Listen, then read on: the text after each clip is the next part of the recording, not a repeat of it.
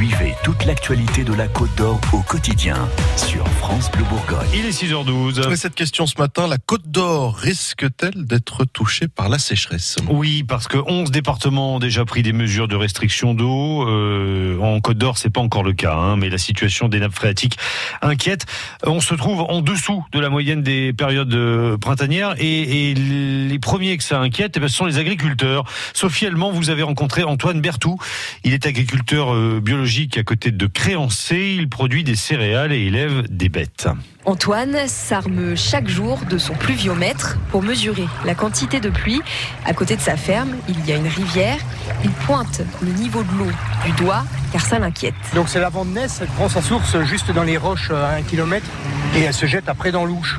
L'hiver, normalement, l'eau elle passe, elle passe par-dessus le pont. Normalement, on devrait avoir... Euh, elle devrait être 20 cm plus haut. Cette eau-là, euh, bah, c'est un repère et c'est l'eau aussi qui, euh, qui, dessert les prairies euh, en, en, en, amont, quoi, puis en aval.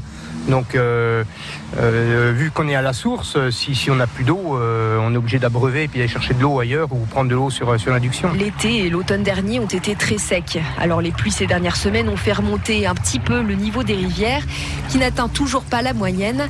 Enfin, ça donne un peu d'espoir à notre agriculteur. Oui, on a un moment de répit, c'est un moment qui nous... Euh, euh, on a un petit peu plus de baume au cœur, on voit la végétation qui pousse, qui rattrape un peu et on a du mal à voir un petit peu les effets, les dégâts qu'il y a, on attend. Ce n'est pas assez, il faudrait qu'il pleuve énormément pour éviter la sécheresse. Vu la pluviométrie qu'on a eue actuellement et bon, ce qu'ils annoncent la semaine prochaine, on saurait le faire.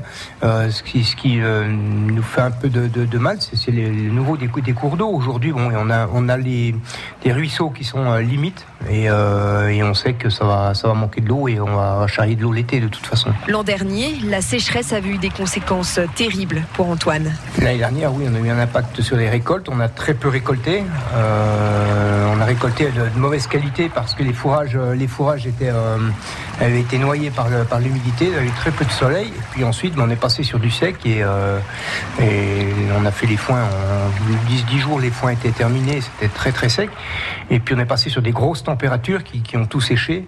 Euh, ça a eu un impact sur les, sur les récoltes de céréales. Chez moi, j'estime à peu près à 30% de perte sur un rendement normal. Il craint le même phénomène pour cet été, mais ne peut rien y faire. Voilà le reportage euh, à Créancé de Sophie Albon. C'est vrai que c'est pas brillant hein, quand on voit les photos euh, postées sur euh, francebleu.fr, les, photos, les photos qu'on a pu vous mettre, euh, qui montrent le niveau très bas des cours d'eau là-bas. Allez faire un petit tour francebleu.fr pour être connecté sur tout ce qui se passe en Côte d'Or.